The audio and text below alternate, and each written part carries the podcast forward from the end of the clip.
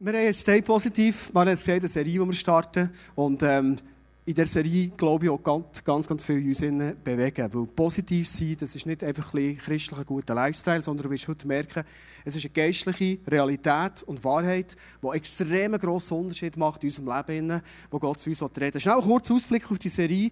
Ähm, wir werden die nächsten Sonntage Themen anschauen, zum Beispiel «Ich bin dankbar». Oder ich bin zuversichtlich, ich bin ein ermutigender Mensch. Oder vielleicht auch die Frage, wie kann ich ermutigend sein? Das Thema heute ist, ich bin optimistisch. Ganz einfach das. Gut. Wenn du jetzt hier sitzt und denkst, ja, also ich könnte von mir jetzt nicht sagen, ich bin nicht so ein Optimist. Heute geht es eigentlich gar nicht darum, bist du ein Optimist von Natur aus oder ein Pessimist, sondern Gott redet heute zu uns und gibt uns etwas mit. Punkto dass du und ich kannst sagen, ich bin ein Optimist. Vielleicht kennst du so das berühmte, äh, die berühmte Aussage, was in der Bibel steht. Gott ist ein Gott, der uns überfließend viel gibt. Da kommen wir immer so das Glas in Sinn, weißt du, wo wirklich so fast im Überfließen oder im Überfließen ist, ist überfließend viel. Weißt du, was ein Optimist sagt, wenn er das sieht? Er sagt, Gott ist so gut. Hey, Gott segnet mich. Darum sieht es so aus. Weißt du, was ein Pessimist sagt? Immer das Überfließende, immer die Sauerei, die es dann gibt, oder? Also heute geht es nicht darum, bin ich Optimist oder Pessimist, sondern wir haben die Wahl, uns zu fokussieren auf das Gute oder auf das Schlechte. Das ist eine Wahl, die du und ich jeden Tag, jeden Moment treffen können. Wie zum Beispiel gestern. Gestern war Samstag, im Moment heisst Samstag im ISF heiraten. Falls jemand noch heiraten das Jahr, könnt ihr noch anschließen. Wir sind voll im Flow. Gestern war wieder Hochzeit. Und das Pärchen, das gestern geheiratet hat, das sind Abenteurer, darum die, die wollen draussen heiraten. Es gibt fast nichts Schöneres als draussen heiraten. Einen wunderschönen Sommertag. Es ist etwas anders draussen heiraten, wenn es der Herbst kommt und es ziemlich regnet und kalt ist. Und wo wir gestern an den Platz herkommen, wo das Hochzeit soll stattfinden soll, hat sie abgeklärt. Es war so nass und grusig. All die Bänke, wo sie gestanden sind, so richtig überflutet mit Bächli. Ballon, die Weissen, die so schön hatten, aufgeschaut, sind im Boden unten, vom Wasser abgedrückt. Eine richtige, traurige Stimmung. Und als ich herkomme und mit den ersten Leuten geredet merke die Stimmung der Leute, außer so ein alter Amerikaner, der war gut drauf. Gewesen. Aber sonst sind fast alle zusammen wirklich so leicht genervt. Der eine Typ sagt, das gibt einfach so viele Killen in der Schweiz. Warum gehen sie nicht mal in eine Kille heiraten? Das gehen sie noch raus die Löhle, hat er nicht gesagt, aber jetzt auch gedacht, so, oder? Und ich habe gemerkt, die Stimmung, die ist so richtig am Boden. Und in dem Moment habe ich das Gefühl, wie Gott zu mir redet und sagt, bist du bereit, die Stimmung zu kehren hier? Und ich liebe es, wenn Gott so redet. Ich tue gerne Stimmungen kehren. Vielleicht habt ihr es schon gemerkt. Ich liebe das irgendwie. So ein bisschen, es ist eine Challenge, eine Stimmung zu kehren. Und dann komme ich manchmal in Fahrt rein. Dann kommen mir Sprüche Sinn. Und ja, dann kommen jetzt kehren wir die Stimmung. Und ich habe angefangen, ich bin zwischen zu einer Brutführerin, zur Organisatorin gegangen und gesagt, du, wenn die Sonne kommt, hast du schon überlegt, ob wir die Sonnenschirme herstellen? Weißt du, müssen wir schon ein bisschen das Konzept haben und so. Sie hat es halb lustig gefunden, habe ich es mal probiert. Ich bin zu den Leuten gegangen und gesagt, du, ähm, schönen Schirm hast, wo hast du die Sonnenbrille? Die brauchst du nachher auch noch. Und äh, die meisten haben das auch ziemlich lustig gefunden. Ich habe probiert, die Stimmung zu kehren. Ich bin ja Pastor, ich bin Christ, ich glaube an Jesus. Und mit Jesus können wir, glaube ich, sehr, sehr positiv sein. Ich war so froh für einen Strubi, unseren Worship Leiter. Also heute hat er nicht gesungen, aber ist unser Worship Leiter. Und er hat dort die Stimmung probiert zu kehren. Er ist mit seiner Familie, oder mit der Hälfte der Familie, unter einem Zelt gestanden, hier jetzt abgetropft, da jetzt abgetropft, hier ist gestanden mit seiner Gitarre und er hat gesungen, God of Miracles, oh God of Miracles. Und ich dachte, ja, du bist ein guter Typ da. Das ist genau das, was es jetzt braucht. Und das war ein Eindruck gehabt. Einen Eindruck gehabt, wie Gott sagt, du musst schauen. Um 20 vor 4 um 4 ist die Trauung losgegangen, hört es auf, regnen. Und um 4 vor 4 kommt die Sonne, geht noch eine Viertelstunde zum Abtrocknen, dann ist es trocken und die Trauung wird ohne Tropfen abenteuerlich draussen stattfinden. Wie die Geschichte ist fertig gegangen, erzähle ich später. Ich werde gerne mit einem Vers starten, der steht in Sprüche 11, 27. Und wenn du die Sprüche ein kennst, weißt du, da sind immer so pointierte Aussagen drin. Und die Aussage für diese Serie ist sehr, sehr pointiert, aber ganz, ganz wichtig und vor allem wahr. Hier steht, wer nach dem Guten sucht, wir sind immer noch in der Phase, ich kann mich entscheiden, gehe ich für das Gute oder für das Schlechte. Wer nach dem Guten sucht, bemüht sich um Anerkennung bei Gott. Oder in einer anderen Übersetzung heißt es, wer nach dem Guten sucht, der hat die Freude von Gott über sich. Wer jedoch nach dem Bösen sucht, dem wird es begegnen. Eine andere Übersetzung heisst es, dann wird das Böse über ihn kommen. Das Böse wird ihn ergreifen. Und du merkst aus mal, hey, das ist recht ein Unterschied. Es macht ziemlich einen Unterschied, suche ich das Gute oder suche ich das Böse. Wenn ich das Gute suche, freut sich Gott ja auf meiner Seite. Wie gestern am Hochzeit, weil die Geschichte kann ich auch noch fertig erzählen. Aber du kannst auch immer den Fokus auf das Böse haben und du wirst so erleben, wie das Böse über dein Leben kommt und effektiv Realität wird. So steht es in diesem Vers. Es ist ein Entweder oder. Ich stelle zum Start für die Message eine These auf. Ich glaube, dass Menschen, die Jesus nachfolgen, Menschen, die Jesus persönlich kennen, im Herzen haben, dass es optimistische Menschen sind. Ich sage es nochmal. Das ist so eine schöne These. Ich glaube, dass Menschen, die Jesus nachfolgen, in im Herz haben, in erleben im Alltag, dass es optimistische Menschen sind. Bin ich überzeugt. Äh, wir lassen mal so stehen. Das erste Amen ist schon gekommen. Du bist ein super Christ. Merci viel, viel mal. Ähm, wenn du jetzt denkst, ja, ich bin nicht ganz sicher, entspann dich, ist überhaupt kein Problem. Dir fehlen einfach noch ein paar Informationen. Aber für das bist ja du heute in die Predigt gekommen und die wirst du jetzt noch geliefert bekommen, die Informationen, die du unbedingt brauchst. Ganz wichtig zum Start. Wir reden heute nicht über Gefühl. Ich bin nicht optimistisch aufgrund von dem, was ich fühle, sondern ich bin optimistisch aufgrund von dem, was Gott sagt.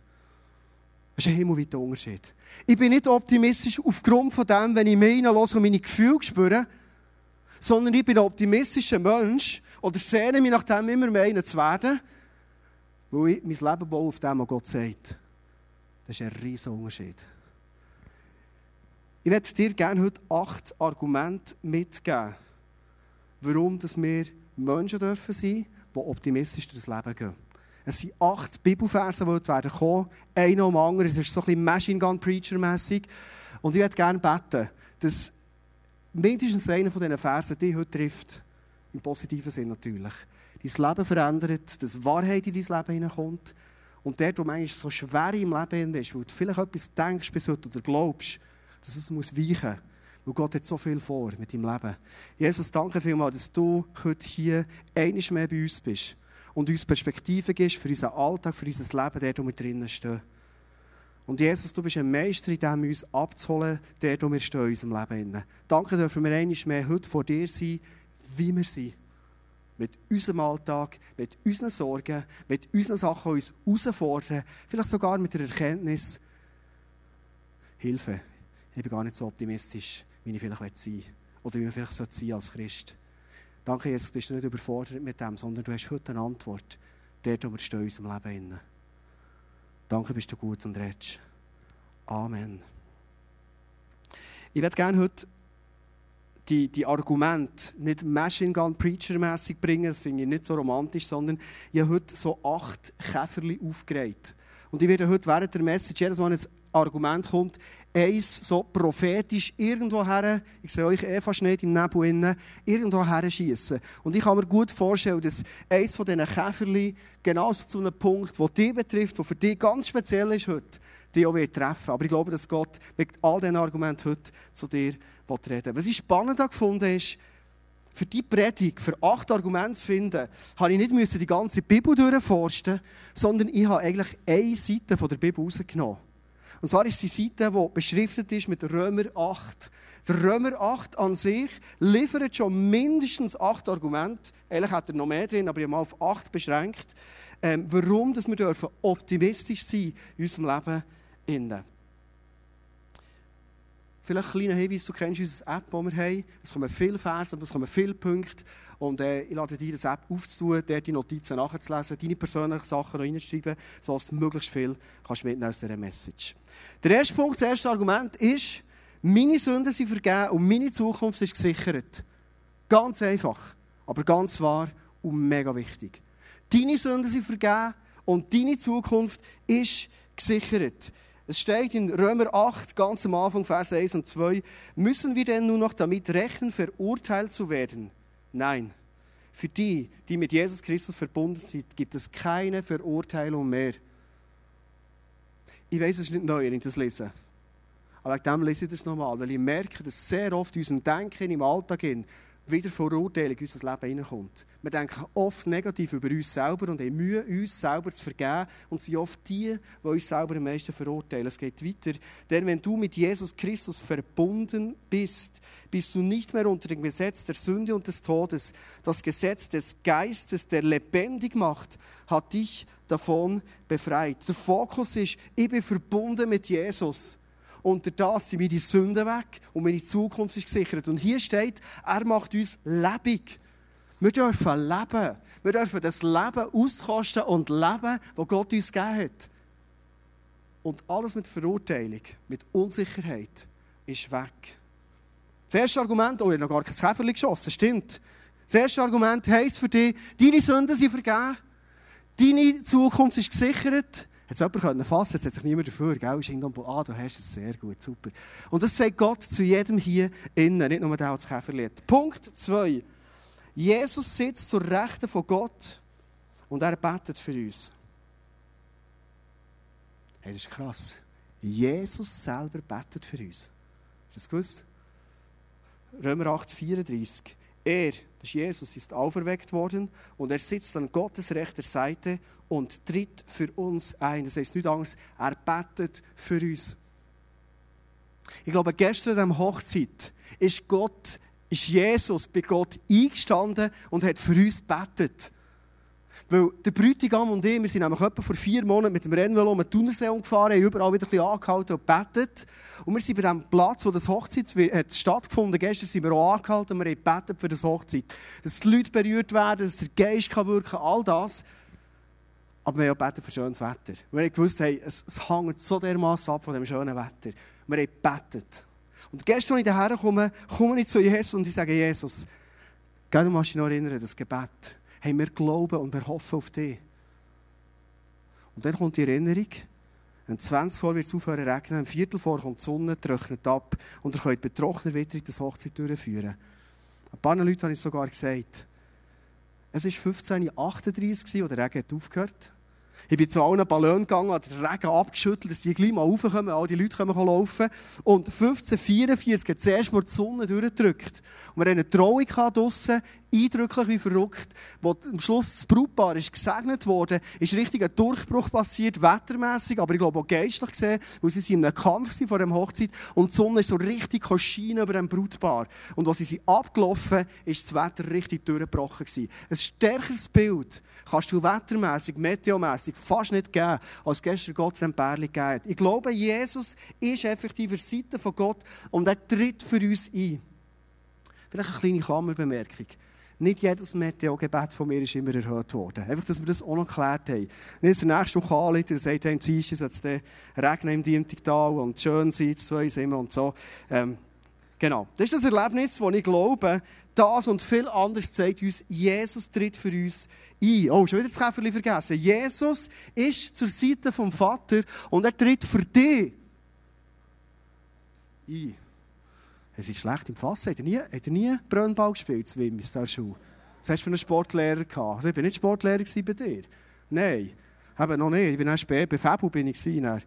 Also Fabu ausprobieren. Drittes Argument. Die zukünftige Herrlichkeit ist grösser als meine aktuelle Not. Ich liebe es, in die zu kommen mit dem Leben, der wo wir drinnen stehen. Und ich weiss nicht, mit was für einer Geschichte dass du daher kommst, wo du im Moment drinnen stehst. Aber ich glaube, wir sind immer wieder in Challenges sind und Herausforderungen in unserem Alltag. Und hier steht in der Bibel, deine Situation, die ist recht schwierig vielleicht im Moment. Aber weißt du, du läufst auf eine Herrlichkeit zu, die ist so viel grösser. In Römer 8, 16 steht, im Übrigen meine ich, dass die Leiden der jetzigen Zeit nicht ins Gewicht fallen. Also die spürt man fast nicht. Wenn wir an die Herrlichkeit denken, die Gott bald sichtbar machen und an der er uns teilhaben lassen wird. Hey, ich laufe auf eine Zukunft her, auf eine Herrlichkeit her. Und ich glaube, dass Gott auch schon viel auf dieser Erde Herrlichkeit für dich parat hat. Die viel grösser ist als der Challenge, wo du im Moment drinnen stehst. Und jetzt, äh, wo das ein heikles Thema ist, mache ich es sogar verkehrt, dass ich gar nicht sehe, wo es hergeht. Und das Käferli soll genau dorthin fliegen, wo es zu dir soll reden Die Herrlichkeit, die dir wartet, und das gilt für jede Person hier ist massiv grösser als das Leiden, das im Moment drinnen steht. Vierter Punkt. Mein Denken ist erfüllt von Gottes Frieden. Nicht schiessen. Jetzt zuerst, vergiss es wieder. Dein Denken soll erfüllt sein vom Frieden von Gott. Das ist Wahrheit. Steht auch im Römer 8, 6. Was der Geist will, bringt Leben und Frieden. Kleine Klammerbemerkung. Römer 8 ist so das berühmte Kapitel, wo Gott uns erklärt, oder Paulus schreibt, wie das Leben vorher hat ausgesehen, wo wir Jesus noch nicht kennt haben und jetzt mit der Verbundenheit mit Jesus im Geist leben. Und das mit dem Geist leben heisst, es kommt Frieden in unser Denken hinein. Unser Fleisch heisst dort drinnen. Unser, unser Leben, wie wir es vorher gelebt haben, wie wir natürlich unterwegs sind, das ist sorgenvoll, angstvoll, aber der Geist ist der, der Frieden bringt in unser Leben hinein. Wenn du heute da bist und du sehnst dich nach Frieden und du spürst und erlebst den Frieden im Moment noch nicht, das heisst es noch lange nicht, dass du nicht mit dem Geist erfüllt bist, sondern dass Gott dir zuruft und sagt, geh ganz bewusst in den Glauben zurück, dass du den Geist vom Frieden in dir drin hast. Sprich das über dich aus. Lass es für dich beten. In deiner Small Group mit Freunden, die du unterwegs bist, dass der Geist vom Frieden dich erfüllt. Weil dir und mir als Christen, als geisterfüllte Leute ist es zugesprochen, dass wir dürfen friedliche Menschen mit dem Frieden in uns leben. Das ist etwas vom Größten, das Mensch überhaupt als Geschenk haben Das fünfte Argument ist, wenn Gott für uns ist, wir haben es vorhin gesungen im ersten Song, wer kann denn noch gegen uns sein? Römer 8, 31 und 33 steht, was können wir jetzt noch sagen, nachdem wir uns das alles vor Augen gehalten haben? Gott ist für uns. Hey, Gott ist für dich. Wer kann uns dann noch etwas anhaben? Wer wird es noch wagen, Anklage gegen die zu erheben, die Gott erwählt hat? Gott selbst erklärt sie ja für gerecht. Hey, ist ein Hammer-Argument. Gott selber sagt zu dir, du bist gerecht. Gott sagt zu dir, ich bin für dich. Ich bin wirklich für dich. Es kann nichts gegen dich sein. Und vielleicht spürst du im Moment so vieles, was an Widerstand, an Schwierigkeit gegen dich ist. Gott ruft in die Situation hin und sagt, ich bin für dich. Hey, wenn du würdest erleben und checken, was das heisst. Und ich glaube, dass viele hier noch herausgefordert sind und aufgerufen sind, zu sagen, ich fange das meine Probleme an zu sagen, hey, mein Gott ist für mich. Wer kann schon gegen mich sein? Sechstes Argument, Gottes Geist hilft mir in meiner Schwachheit. Ich finde es so entscheidend, wenn wir vielleicht so ein Jahresmotto haben, wie zum Beispiel I am the Hope. Dass wir nicht das Gefühl haben, jetzt sind wir die Überhelden. Und jetzt sind wir die, wir laufen überall durch und es macht nur Paff, Paff und überall ist der Erfolg da. Alle werden geheilt und alles läuft wie im Schnürli. Sondern I am the Hope ist nichts anderes als Jesus ist in mir drin. Und er ist in mir drin, selbst in meiner Schwachheit drin. Oder gerade wegen meiner Schwachheit ist sein Wirken dermaßen gross. Gottes Geist hilft mir, Gottes Geist hilft dir in deiner Schwachheit. Römer 8, 26. Und auch der Geist Gottes tritt mit Flehen und Seufzen für uns ein. Er bringt das zum Ausdruck, was wir mit unseren Worten nicht sagen können. Auf diese Weise kommt er uns in unserer Schwachheit zu Hilfe, weil wir ja gar nicht wissen, wie wir beten sollen, um richtig zu beten. Gott ist ein Gott, der ein Spezialist ist in sogenannten Bankrottmomenten. Wenn du heute hier bist und du, du bist in einer Bankrottsituation du weißt nicht weiter, du fühlst dich im Limit, ehrlich kann dir genau zu dem gratulieren. Weil das ist dann, wo Gott kann durchbrechen kann und dein Leben kann verändern kann. Türen kann auftun, bis jetzt zu gewesen. Weil du vielleicht immer noch denkst, hey, ich habe es im Griff und ich bringe es selber her. Ich weiss, Gott hat dir viel Talent mitgegeben. Hab Freude denen. Bist dir die bewusst. Du darfst selbstsicher durchs Leben gehen. Aber Gott ist ein Meister in dem, wenn wir voll im Limit sind, durchzubrechen und uns neue Türen aufzutun, die wir bis jetzt nicht kennt. Siebtes Argument. Gott stellt sicher, ich liebe, das ist mein Lieblings übrigens, Gott stellt sicher, dass mir alles zum Besten dient. ihr das gewusst? Der berühmte Vers, Römer 8, 28. Vielleicht ist er schon Tore geschlagen worden, aber er ist wahr. Eines aber wissen wir. Alles trägt zum Besten derer bei, die Gott lieben. Sie sind ja in Übereinstimmung mit seinem Plan berufen. Hey, was ist das für eine Ermutigung? Gott sagt dir, da wo du im Moment drin bist, egal wie es ist, es ist zu deinem Besten. Ich will das Beste für dich. Ich kehre mich, das ist ein bisschen spannend, dass ich nicht sehe, wo ich her schiesse. Aber Gott sagt es zu uns, hier zu jedem, wo du drin stehst. Ich werde es am besten drehen. Es ist ein Vers mit einer riesen Ermutigung, aber es ist schon ein Vers mit einer klaren Aufforderung. Wo es hat wie etwas in einer Bedingung drin. Es steht, es dient uns zum Besten, wenn dann wir Gott lieben. Und wenn wir ehrlich in unser Leben hineinschauen, dort wo wir im Moment vielleicht stehen, Sachen nicht verstehen, was passiert in unserem Leben, ist es nicht manchmal so, dass relativ schnell ein Denken in uns hineinkommt, wo wir sagen, hey, aber Gott, es läuft. Hey Gott, jetzt habe ich mich so eingesetzt für dich. Ja, alles gegeben, ich dir treu gewesen, ja, mutige Schritte gemacht, was auch immer. Und jetzt hast du mich in die Isolation hinein Hey, du hast mich aus dem Verkehr gezogen, Gott. Ich bin völlig am Limit. Und wir für Gott anklagen. Ganz ehrlich, ich höre so viele Leute, Gott am Anklagen sind. Christen, die schon lange mit Gott unterwegs sind. Sie klagen Gott an. Ich kenne es aus meinem Leben, wie schnell dass ich jetzt klage und jetzt, jetzt irgendetwas reinkomme und ich Gott sage, aber Gott, ich komme nicht raus. Du siehst doch, wie ich alles gebe für dich und jetzt das. Gott sagt, wenn wir einen Lifestyle leben, optimistisch sein, positiv sein, in dem, dass wir Gott lieben und sagen, es stimmt, es ist schwierig im Moment. Aber ich liebe dich, Gott. Es ist schwierig, ich sehe im Moment nicht weiter, ich verstehe meine Situation nicht, aber du bist ein guter Vater. Deine Wege sind perfekt. Dann sind wir in der Haltung, in der wir Gott lieben. Ich liebe es jeden Morgen in der Bibel zu lesen, weil das ist für mich die grösste Garantie, dass ich positiv und optimistisch bleibe in meinem Leben.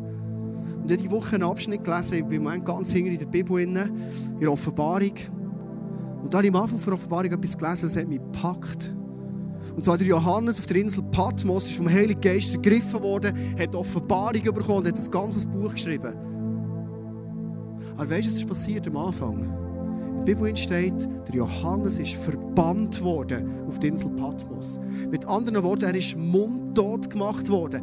Er ist auch mit Jesus ist unterwegs. Er hat so viel erlebt. Er hat so viel erlebt, wie Kirchen sind entstanden, die erste Gemeinde ist gestanden. Tausende von Leuten sind zum Glauben gekommen, Wunder sind passiert. Und auf einmal macht es zack. Insel Patmos. Keine Hotels, keine Bars, nichts. Verbannt. Warum? Hey Gott, was läuft? Stell dir eins vor, der Johannes wäre negativ geworden.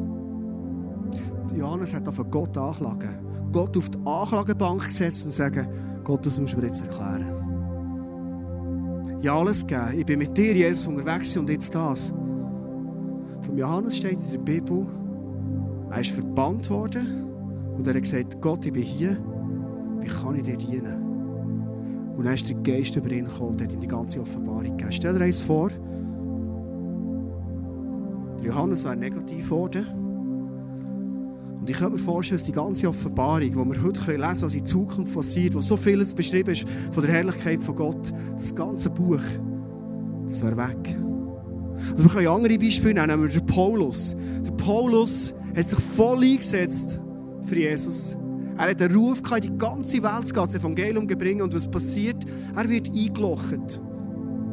Und die Gefängnisfrüche waren wirklich Löcher. Das kannst du nicht anders sagen.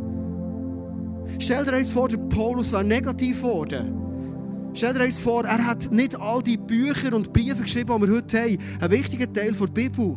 Sondern wir müssen es rausrupfen und es wäre weg. Aber der Paulus schreibt selbst in diesen Gefängnis und Löchern, schreibt der Aussage, wie Philipper 4,4, hey, freut euch an Jesus. Ich sage euch nochmal, freut euch. Du kommst nicht raus. Aber er hat sich positioniert, er ist optimistisch geblieben. Und du kannst ins Alte Testament hineingehen. Zum Beispiel, das ist ein bisschen verhütet, das Ganze, der Mose.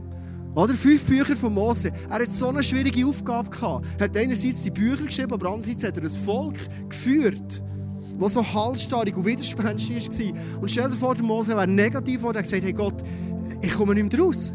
Was machst du mit mir? Der Mose hat sich immer wieder positioniert. Aber wenn er negativ geworden, all das wäre fort. Oder wir könnten in die Psalmen hineingehen, du kannst durch die ganze Zeit die Bibel durchgehen. Der David zum Beispiel, der so viele Psalmen hat geschrieben. Nehmen wir mal ein Spiegel raus. Stell dir eins vor, der David hat es nicht geschafft, zu in den Psalmen. Er fährt sehr oft an, er kotzt sich aus in den Psalmen. Und irgendwann kommt der Turning Point. Und er sagt, aber du Gott, du bist heilig, du bist gerecht und deine Wege sind gut. Und wenn du die Bibel fast anschauen merkst du, aus diesem Buch, das mal recht dick war, wären auf einmal ganz, ganz viele Seiten rausgerissen wenn sich die Leute nicht wieder positioniert hätten und haben gesagt, ich liebe dich, Gott. Ich verstehe meine Situation im Moment nicht. Ich komme nicht raus. Ich habe einen Auftrag, in die Welt zu gehen und ich sitze im Loch. Ich habe einen Auftrag, Gemeinde zu gründen und ich bin auf einem Inselverband Patmos. Es waren Leute, die Gott hat geliebt trotz all diesen Widerständen. Wenn ich die Seiten hier so anschaue und das auf unser Leben transferieren, probieren zu transferieren, ist es nicht so, dass vielleicht viele Geschichten, die Gott mit dir und mit mir hat schreiben nicht möglich sind worden weil wir gekippt haben und sie negativ wurden und Gott hat anklagen. Du merkst, optimistisch sein, positiv sein, das ist nicht ein christliches Lifestyle-Thema, sondern es ist eine geistliche Positionierung, die es möglich macht, dass Gott das Maximum rausholen aus unserem Leben. Dass die Geschichte, die er mit dir schreiben will, dass die Geschichte, das Buch voll ist und nicht x Kapitel und Seiten rausgerissen sind und gar nicht möglich sind. Einfach weil wir negativ sind und Gott nicht zutrauen, dass er den besten Weg für uns hat. Ich werde schließen mit einem letzten Punkt. Der siebte ist schon sehr herausfordernd. Und der achte Punkt heisst, es gibt nichts, wirklich nichts, absolut nichts, was mich trennen kann von der Liebe von Gott. Es gibt nichts. Guter Sportlehrer gehabt. Römer 8, 38 und 39. Ja, ich bin überzeugt, dass weder Tod noch Leben, weder Engel noch unsichtbare Mächte, weder Gegenwärtiges noch Zukünftiges, noch gottfeindliche Kräfte, also Dämonen, Teufel, all das, weder Hohes noch Tiefes, noch sonst irgendetwas in der ganzen Schöpfung uns je von der Liebe Gottes trennen kann, die uns geschenkt ist in Jesus Christus, unserem Herrn. Zusammengefasst in zwei Versen heisst es, es gibt einfach nichts 0,0 Gründe, dich trennen von der Liebe von Gott. Es gibt nichts. Nicht mal das, was du dir nicht kannst vergeben kannst. Nicht mal das, wo manchmal der Teufel kommt. Bei sensiblen Leuten hören das so viel, die so zu mir kommen und sagen, du, ich glaube, ich habe mal die Sünde gegen den Heiligen Geist gemacht. Jetzt kann man Gott nicht mehr vergeben. Hier steht, nichts von der Sünde gegen den Heiligen Geist, die man nicht vergeben kann. Hier steht, es gibt nichts, das dich trennen kann von der Liebe von Gott. Sünde gegen den Heiligen Geist ist ein anderes Thema. Das ist, das ist ernst nehmen, die Sünde. Aber in dem Moment, wo du da bist und sagst, Gott, ich liebe dich, ich liebe dich, Heiliger Geist, ich liebe dich, Jesus, ich liebe dich als Trinität. Es gibt nichts, das dich trennen kann von der Liebe von Gott. Nichts. Sie sind nicht alles Gründe, wenn wir die auf uns wirken lassen, dass wir Menschen sein können, die optimistisch dürfen durch das Leben gehen. Mit Zuversicht, positiv und unser Umfeld verändern. Love in Action leben. I am the Hope leben. Wenn wir optimistische Leute sind. Ich werde zum Schluss von dieser Message dir eine Frage mitgeben. Immer am Schluss stehen wir da zusammen auf, machen uns noch einmal parat und ready für das Worshipen, für Gott anzubeten, der Band. Und es wäre super, wenn du heute am Schluss so aufstehen aber könnte es heute so ein Zeichen sein, das du setzt? Ganz bewusst setzt und sagst, heute stehe ich auf als ein Mensch, der mit einem neuen Bewusstsein, aufgrund von all diesen Aussagen, die aus dieser Bibel rauskommen, hersteht und sagt, ich will optimistisch sein. Mein Aufstehen heisst, ich lasse meinen Pessimismus, meine Negativität, all meine Bedenken, die immer wieder da sind und mein Leben so runterziehen, ich lasse die auf der Seite. Ich will den positiven, ein reflektierter Mensch, unbedingt. Ein Mensch, der die Welt kritisch anschauen darf, ist kein Thema. Aber ich bin optimistisch, wegen Jesus, mit Jesus und für Jesus. Ich möchte einladen, wenn du den Entscheid heute fällen und ganz bewusst ein Zeichen setzen, dass du zum Schluss aufstehst. Zum sagen, ich positioniere mich in meinem Leben als eine Frau oder ein Mann, der optimistisch in die Zukunft schaut.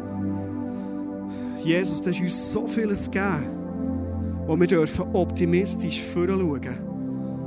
Nicht einfach, weil wir das, ein Gefühl haben oder weil wir ein auf der Sonnenseite des Lebens unterwegs sind, sondern weil du uns Argumente lieferst. Und wir haben von Achtung gehört heute. Es sind Hunderte in deinem Wort drin, wo du uns gibst und sagst, ihr dürft Menschen sein, die mutig, offensiv, positiv und vor allem optimistisch in die Zukunft gehen und die Welt um euch herum verändert. I am the hope lebt mit der Überzeugung. Das Prophetie-Team hat den Eindruck gehabt, dass heute ein junger Mann da ist. Du hast letzte oder vorletzte Woche Ungerechtigkeit erlebt. Und Gott sagt zu dir, ich habe es gesehen. Und ich werde es für dich wieder in Ordnung bringen. Und es wiederherstellen. Oder ist ein anderer Eindruck da für eine 30-jährige Frau? Du bist hier in einem bestimmten Bereich, wo du Gott hast hergelegt hast. Und Gott will heute zu dir reden und sagt, es ist das Beste, was du kannst tun. Und ich bin selber im Werk. Auch wenn du im Moment noch nichts siehst von dem. Aber du hast mir es hergelegt. Und ich werde es für dich bis zum Ende bringen. Jesus, danke, bist du ein Gott, der immer wieder mit Zuversicht, mit Hilfe, mit Unterstützung, mit Kraft, mit Übernatürlichkeit reinkommt in unser Leben und uns beschenkst und unser Leben veränderst, Jesus. Und Jesus, ich bitte dir zum Schluss um ein Segen für unseren Alltag, Jesus. Wir wollen rausgehen als Menschen, als optimistische Menschen, die die Welt für dich gewinnen, Jesus. Der, der du uns hergestellt hast, der, wo wir unterwegs sind, Jesus. Danke, hilfst du uns. Und ich bitte dich ganz konkret zum Schluss so, für Momente, wo wir uns am Limit fühlen, schwach sind, am Anschlag sind und nicht mehr wissen, vorwärts und rückwärts. Danke, Jesus, bist du ein Meister für diese Situationen. Weil du kannst Türen und Ebenen auftun. Und das bitte ich jetzt für Leute, die in diesen Situationen sind. Die Türen aber jetzt nicht offen waren, wo die Personen nicht mal gesucht haben. Aber du tust es auf, Jesus. Weil du ein Gott von der Perspektive hast. Du sagst, das ist ein Gedanke vom Frieden über uns. Und jetzt müssen wir jetzt Gute suchen weil wir deine Anerkennung wollen für unser Leben. Du hast so vieles mit uns vor. Wir wollen parat sein, Jesus, für das in unserem Alltag. Amen. Wir werden mit der Band einen Song singen, jetzt, heißt When the Fight Calls, wenn der Kampf ruft. Es hat so eine Phrase drin, die immer wieder heißt: Take heart. Hey, hab Mut. Stand her, positionier dich. Lass uns als eine Proklamation singen zum Schluss. Take heart. Hab Mut. Wir wollen den Kampf aufnehmen. Und es ist ein Kampf, optimistisch und positiv zu sein. Du hast heute auch die Möglichkeit, hinterher zu face to face. Es hat Leute, die für dich beten. Du hast heute auch die Möglichkeit, hinterher zu das Prophetie-Team. Es hat Leute, die für dich prophetisch hören und die dir Perspektiven geben können, wo Jesus zu uns redet.